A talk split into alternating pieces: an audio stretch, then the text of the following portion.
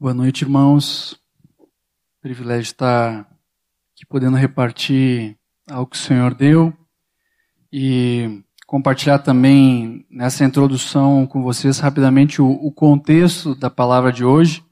Ao longo dos últimos anos, a Ana e eu, nós temos tido o privilégio de servir alguns casais que estão indo, caminhando né, para o casamento e casais que estão discipulados, ligados conosco, ou que estão num processo aí de estarem namorados ou noivos, né? E temos tido o privilégio de acompanhar e servi-los numa série de encontros de preparação para o casamento. Então foi assim com o Cleiton e com a Paola, muitos aqui, se não todos conhecem esse precioso casal. Então na época o Cleiton já estava caminhando junto comigo em discipulado, depois a Paola vinculou também com a Ana e fomos tendo esses encontros, foi uma benção e agora a gente está num processo com um casal que está aqui, deixa eu ver se está aqui agora, lideramente do salão, o Pietro e a Janine. Então, estamos podendo servir esse processo de uma série de encontros, onde a maior parte do conteúdo desses encontros está no nosso livreto de edificação. Porém, parte do conteúdo complementar que é repartido nesses encontros é uma palavra sobre aliança. E nessa semana a gente estava conversando com o Pietro e com a Janine em mais um desses encontros, e foi repartido essa palavra sobre aliança, e foi uma benção, foi uma benção aquilo que o Senhor ministrou, e hoje a ideia é nós meditarmos brevemente também sobre esse assunto, aliança. Ele não é um assunto exclusivo ou pertinente só para quem é casado, ou para quem está em vias caminhando para o casamento, mas é um assunto pertinente para todos nós que fazemos parte da nova aliança. Amém? Então, é muito importante nós entendermos o que é uma aliança. Então, antes da gente se aprofundar nesse tema, é importante a gente resgatar o conceito do que, que é uma aliança. Hoje em dia, especialmente no Ocidente, onde nós vivemos, nós perdemos o sentido do que, que é uma aliança. Então é preciso nós resgatarmos o conceito, nós entendermos depois nós podemos construir em cima disso. A aliança é muito mais profundo do que um contrato que hoje pode ser feito. Tu vai num cartório, tu reconhece firme, enfim, tu faz ali um contrato. A aliança é muito mais profundo do que um simples contrato. Fazer uma aliança não era um costume restrito ao povo de Israel, era algo praticado e conhecido no mundo, e sempre envolvia derramamento de sangue e compromisso mútuo de doar a vida um para o outro. A gente vai ver um exemplo na palavra de Deus para entender melhor o que é aliança. Vocês podem abrir em Gênesis, capítulo 15. Vamos começar do começo. Gênesis, capítulo 15. Ali um exemplo de uma aliança que Deus faz com Abrão. Quando vocês vão abrindo o contexto, é que Deus já havia feito a Abrão a promessa sobre sua descendência, está registrado em Gênesis capítulo 12. Mas o tempo vinha passando, Abraão e Sara vinham envelhecendo e a promessa ainda não tinha se cumprido. E daí nós lemos que no versículo 8, Abraão questiona Deus, nós vamos ler do 8 ao 18. Então Deus fez uma aliança com esse homem. Versículo 8, capítulo 15 de Gênesis diz: Perguntou-lhe Abraão, Senhor Deus, como saberei que hei de possuí-la? Respondeu-lhe: Toma-me uma novilha, uma cabra e um cordeiro, cada qual de três anos, uma rola e um pombinho ele tomando todos esses animais, esses animais partiu-os pelo meio e lhes pôs em ordem as metades, umas defronte das outras, e não partiu as aves. Aves de rapina desciam sobre os cadáveres, porão, porém Abrão as enxotava. Ao pôr do sol caiu profundo sono sobre Abrão, e grande pavor e cerradas trevas o acometeram. Então lhe foi dito: Sabe com certeza que a tua posteridade será peregrina em terra alheia, e será reduzida à escravidão e será afligida por quatrocentos anos. Mas também eu julgarei a gente a que tem de sujeitar-se, e depois sairão com grandes riquezas. E tu irás para os teus pais em paz. Serás sepultado em ditosa velhice. Na quarta geração tornarão para aqui, porque não se encheu ainda a medida de iniquidade dos amorreus. E sucedeu que, posto o sol, houve densas trevas, e eis um fogareiro fumegante e uma tocha de fogo que passou entre aqueles pedaços. naquele mesmo dia fez o Senhor aliança com Abraão, dizendo: A tua descendência dei esta terra, desde o rio do Egito até o grande rio Eufrates. E continua versículos 19, 20 e 21. Como foi o processo de fazer uma aliança? Gente vai identificar nesse início alguns pontos que fizeram parte da aliança. Primeiro deles, para ter uma aliança era preciso ter derramamento de sangue. Isso é algo tão distante para nós hoje em dia, a gente não vê isso no cartório, né? A gente não chega no cartório e vê ali sangue, né? Um exemplo, isso está muito distante da nossa realidade hoje.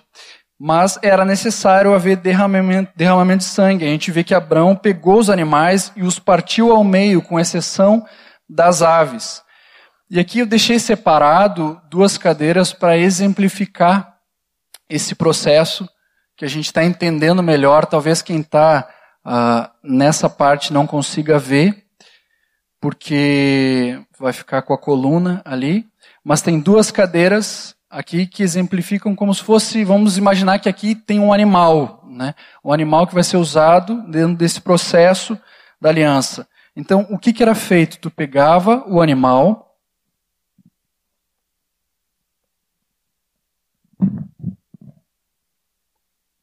O animal ele era partido ao meio, como nós vimos um exemplo, e quando tu abre um animal ao meio, jorra sangue, né? Então, isso é, é um processo, né, que faz parte de como era feito uma aliança. Depois do animal ser partido, dos animais serem partidos, aqueles que estavam firmando uma aliança, eles passavam no meio dos animais sobre o sangue. No caso de Abraão com Deus, uma tocha passou entre os animais, isso está no versículo 17, significando que Deus estava estabelecendo uma aliança unilateral com o homem, incondicional. No versículo 18, lemos que fez o Senhor aliança com Abraão. Bem, depois de partir o animal ao meio e haver derramamento de sangue, eles se comprometiam em lealdade. Eles faziam um juramento olhavam ao céu e diziam: Que o Senhor nos parta ao meio, caso eu quebre a aliança com você. A gente começa a entender que é algo muito mais sério do que nós poderíamos talvez imaginar. Que o Senhor nos parta ao meio, caso eu quebre a aliança com você. Imagina que eu estou firmando uma aliança com outra pessoa, estamos nós dois no meio de um animal, sobre o sangue, e fazemos com Deus como testemunha esse juramento. A exemplo de como havia acontecido com aqueles animais partidos. Essa é a seriedade de uma aliança nos tempos bíblicos. Além disso, uma aliança gerava mudança de nome. Podemos abrir, ou talvez já esteja na página de Gênesis 17, pode deixar aberto nesse capítulo, por favor. Gênesis 17 versículos 4 e 5.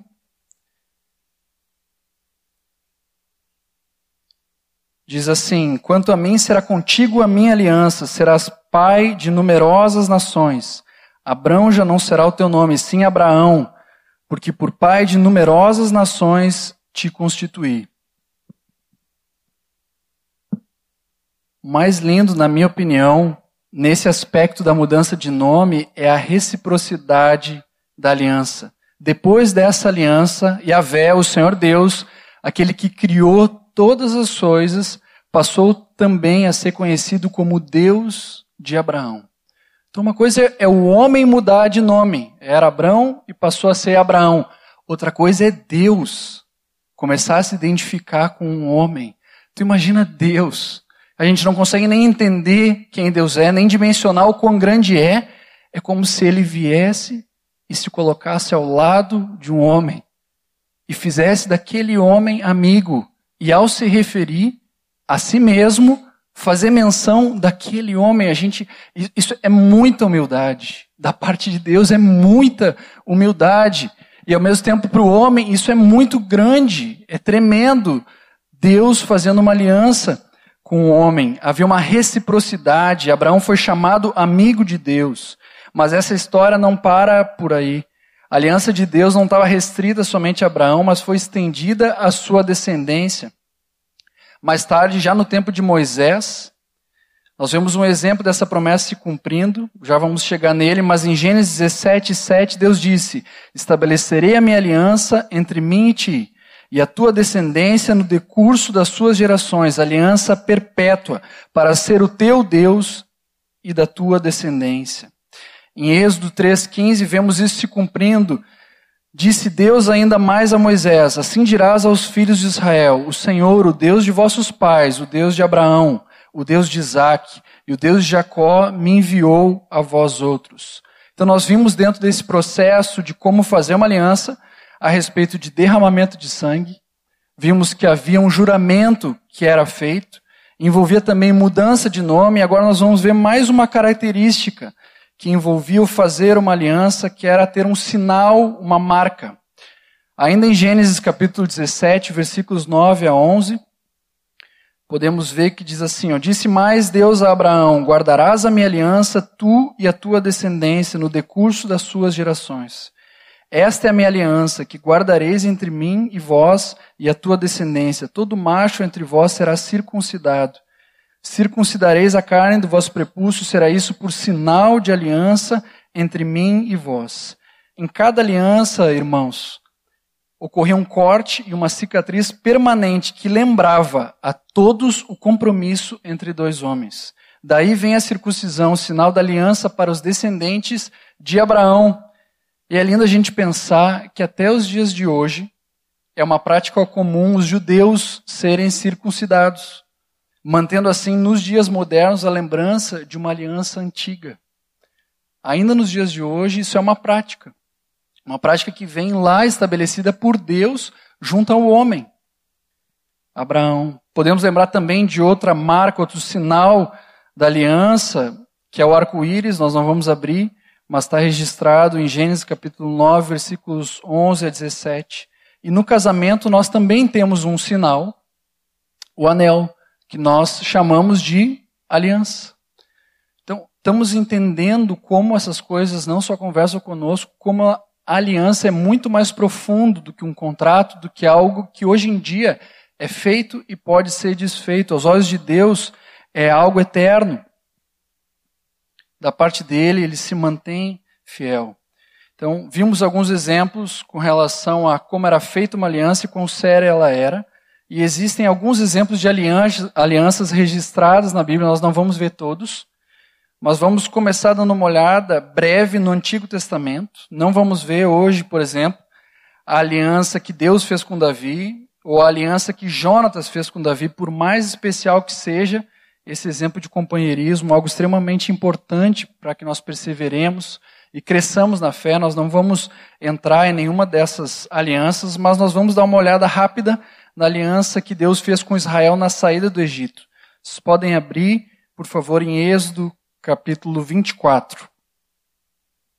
Êxodo 24, vamos ler dos 5 ao 8 diz assim: Enviou alguns jovens dos filhos de Israel, os quais ofereceram ao Senhor holocaustos e sacrifícios pacíficos de novilhos. Moisés tomou metade do sangue e o pôs em bacias, e a outra metade aspergiu sobre o altar. E tomou o livro da aliança e o leu ao povo, e eles disseram: Tudo o que falou o Senhor faremos e obedeceremos.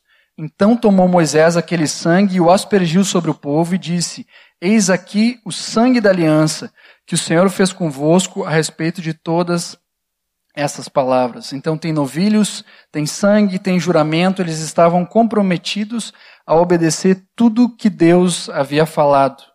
Alguns capítulos antes, em Êxodo 20, a Bíblia nos fala dos dez mandamentos. Tem um irmão chamado Christopher Walker, ele escreve num livro que se chama Shezed, eu não sei em hebraico como é que é a pronúncia certa, mas é nesse livretinho aqui ele escreve a respeito desse termo, e não está restrito a esse termo o assunto do livro, mas ele explica esse termo que em hebraico uh, é Shezed, e a tradução, na opinião dele, uma das melhores traduções seria amor de aliança. Ele escreve o seguinte: Deus iniciou o contrato da aliança, os dez mandamentos, com dois mandamentos que definem a exclusividade da relação. Exatamente como no casamento, Deus queria um compromisso de amor com seu povo que não admitisse infidelidade nem promiscuidade. Queridos, vamos dar uma olhada nos dois primeiros mandamentos. Não terás outros deuses diante de mim. O primeiro, que Deus deu. O segundo, não farás para ti imagem de escultura. E o texto continua. Êxodo capítulo 20, versículos 13 e 4, lemos só a primeira parte do versículo 3. A gente pode entender Deus dizendo assim para aquele povo: só adorem a mim. Não tem espaço para outro. É entre eu e vocês. Só adorem a mim. Deus quer exclusividade. Ele quer todo o nosso coração. E esse mesmo autor Christopher Walker ele também afirma que o amor de Deus é amor de aliança, de reciprocidade, de relacionamento profundo e verdadeiros. Quem, verdadeiro. Quem quiser conhecer mais a Deus, entender mais da natureza do amor de Deus, mais dessa parte da sua essência, eu recomendo muito esse livro. É um livro pequeno, tem menos de 65 páginas, mas é muito valioso, é um dos melhores livros que eu já li. E Deus nos ama com esse amor de aliança. É um amor eterno, aleluia. Mas o fato é que Israel não foi fiel a essa aliança. Nós não vamos abrir o texto, mas em Oséias capítulo 1, os versículos 2 e 3 apresentam um símbolo da infidelidade, que é Gomer. Então Israel não foi fiel à aliança que Deus havia feito. Deus permanece fiel, mas o homem havia falhado. Porém, houve o anúncio de uma futura e superior aliança. Aleluia. Vocês podem abrir, por favor, em Jeremias, capítulo 31. Estamos navegando na palavra de Deus e vendo como ela aborda esse assunto, como ela explica esse assunto, aliança. Jeremias, capítulo 31. Os versos 31 a 33 nos fala de uma nova aliança. Diz assim: Eis aí vem dias, diz o Senhor, em que firmarei nova aliança com a casa de Israel e com a casa de Judá não conforme a aliança que fiz com seus pais no dia em que os tomei pela mão para os tirar da terra do Egito, porquanto eles anularam a minha aliança. Não obstante eu os haver desposado, diz o Senhor. Porque esta é a aliança que firmarei com a casa de Israel depois daqueles dias, diz o Senhor. Na mente lhes imprimirei as minhas leis, também no coração lhes escreverei. Eu serei o seu Deus, e eles serão o meu povo. Aleluia há uma nova aliança que está sendo anunciada, está sendo prometida da parte de Deus. Hebreus 8,6 nos fala dessa superior aliança da qual Jesus Cristo é o mediador. Cristo e a nova aliança. João Batista viu Jesus e disse: Eis o Cordeiro de Deus que tira o pecado do mundo. Isso é muito mais do que uma frase de alguém que viu o outro. Olha a revelação. Quando nós entendemos o que é aliança, João Batista vê Jesus e diz: É Ele. É Ele quem vai resolver. É Ele quem vai tirar os pecados do mundo. Ele é o Cordeiro de Deus. Deus proveu para si um Cordeiro santo, imaculado, que seria sacrificado no nosso lugar. Na ceia com os discípulos, Jesus explica essa questão. Podemos abrir em Marcos, capítulo 14, 22 a 24. Eu te convido a prestar muita atenção comigo, lembrando de como era feita uma aliança. Acabamos de falar sobre isso. Marcos, capítulo 14, 22 a 24. Versículo 22 diz assim: Enquanto comiam, tomou Jesus um pão e, abençoando-o, o partiu e lhes deu, dizendo: Tomai, isto é o meu corpo. A seguir tomou Jesus um cálice, e, tendo dado graças, o deu aos seus discípulos, e todos beberam dele. Então lhes disse: Isto é o meu sangue, o sangue da nova aliança, derramado em favor de muitos. Um corpo partido, um sangue derramado. O Senhor está instituindo uma nova aliança. Jesus, ele é o Cordeiro de Deus que foi partido por nós, cujo sangue foi vertido, nos possibilitando uma nova e superior aliança através dele. Amém? Isso é tremendo. Quando nós ceiamos, há uma realidade tremenda por trás. Há uma realidade tremenda, profunda, um sacrifício que nós não poderíamos fazer, um acesso que nós não poderíamos construir, homem algum poderia construir, mas Deus veio. Ele veio e ele tomou o nosso lugar, ele nos deu acesso ao Pai pelo novo e vivo caminho. Tendo essa revelação, como é diferente nós podemos cantar aquele cântico que diz: Agradecemos, Senhor, pelo pão que nos dá vida, das lembranças a mais querida, prova linda do amor que levou Jesus à cruz, quando foi por nós partido como sacrifício vivo que nos uniu a ti. Agradecemos, Senhor, pelo cálice da aliança que fortalece a confiança no teu puro eterno que levou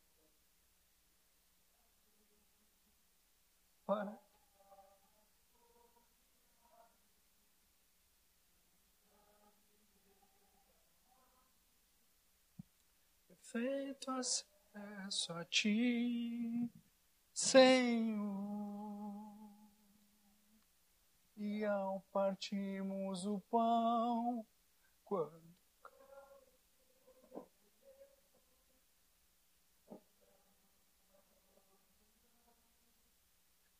Contigo, ó Pai, nós temos, estando a igreja em união, Eternos laços de amor, em uma voz, um coração, adoramos hoje a Ti, Senhor. Te amamos, Jesus. Obrigado por tomar o nosso lugar. Obrigado por ser esse sacrifício perfeito como ovelha muda. Obrigado.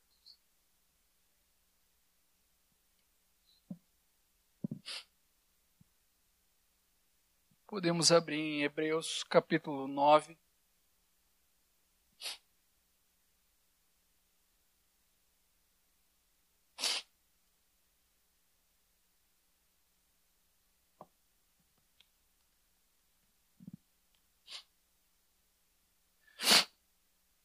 Versículo 15 em diante, por isso mesmo, ele é o mediador da nova aliança, a fim de que, intervindo a morte para a remissão das transgressões que havia sobre a primeira aliança, receba uma promessa da eterna herança àqueles que têm sido chamados.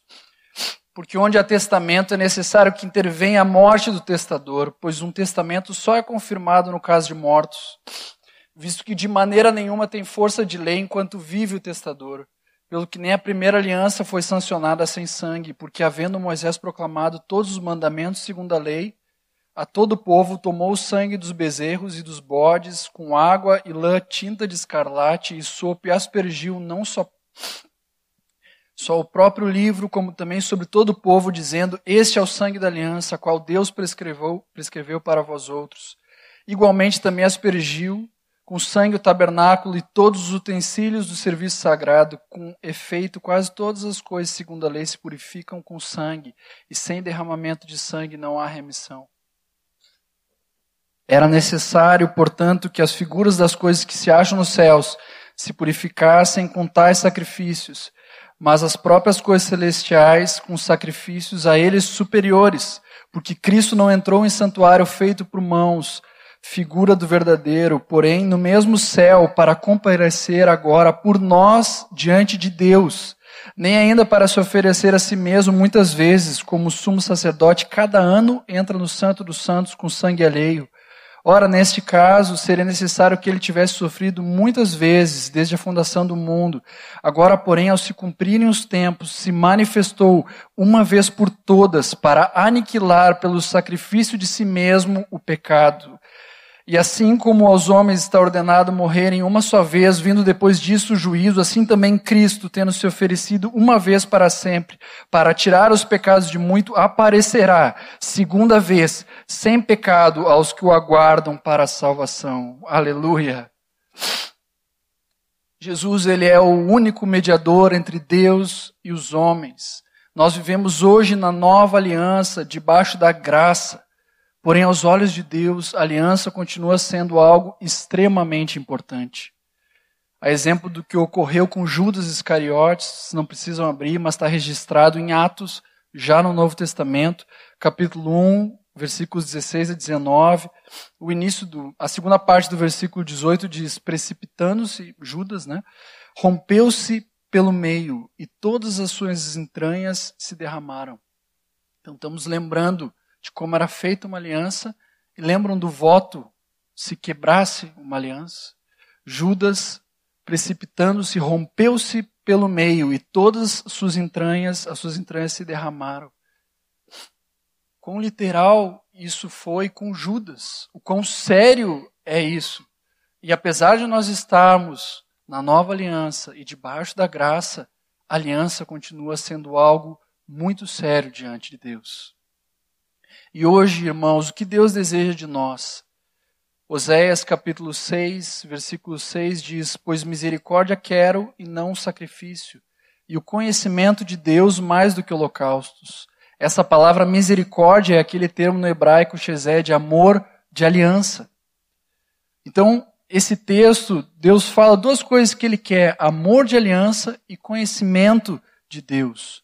Uma das coisas que ele deseja ter conosco é comunhão, conhecimento de Deus. E a vida eterna é essa, que te conheçam a ti, o único Deus verdadeiro, e a Jesus Cristo, a quem enviaste, comunhão com Deus. Nós temos hoje o privilégio de ter acesso e comunhão com o Pai, como está em Hebreus capítulo 10, versículos 19 e 22.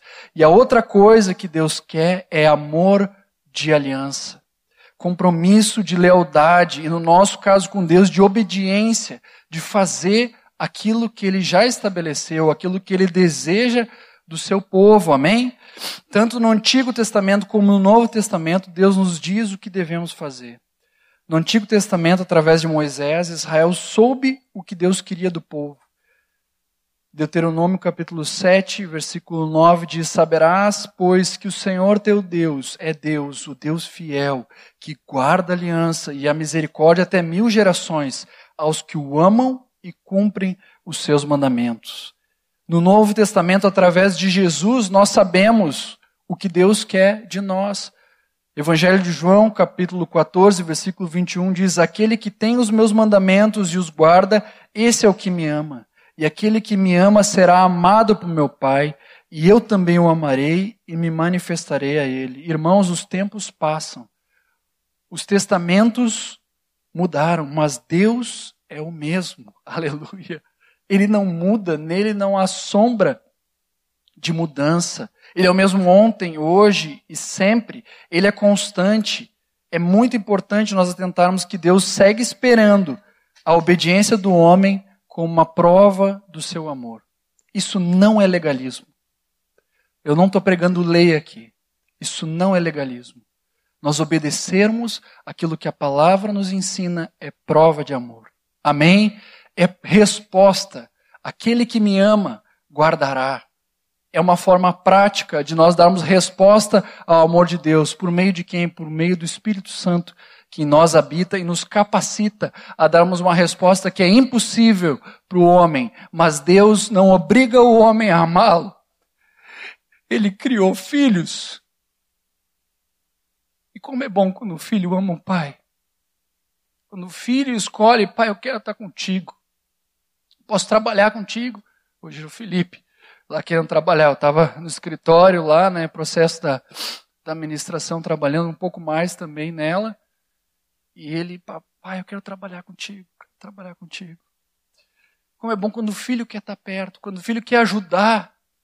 O pai não obriga isso. Nosso pai é bom e ele nos quer perto, ele te quer perto. Só que ele te quer perto do jeito que ele estabeleceu.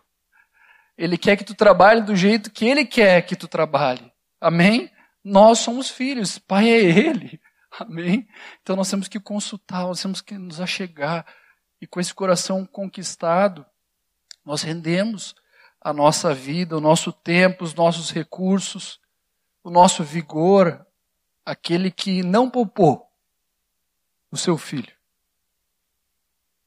Aquele que entregou o unigênito para que ele fosse primogênito de muitos irmãos, como nós hoje somos.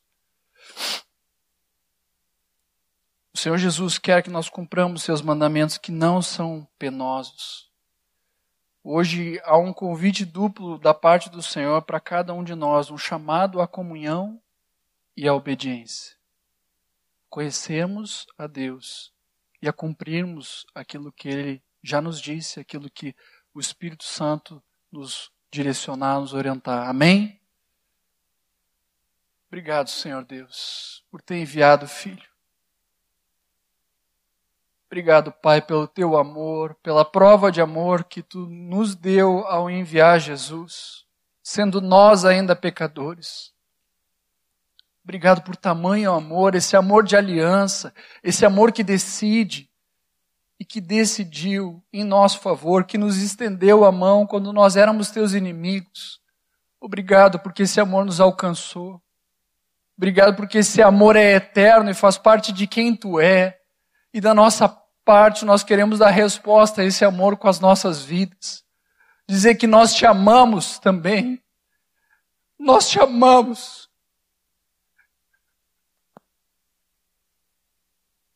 Nós temos dias contados, nós temos meses, anos, nem sabemos quanto tempo. Mas o que tivemos, queremos te entregar o pouco que nós temos frente a um Deus eterno que nem entendemos, nós queremos render diante de Ti. Que a nossa vida seja uma oferta que suba e agrade o Teu coração. Em nome de Jesus oramos.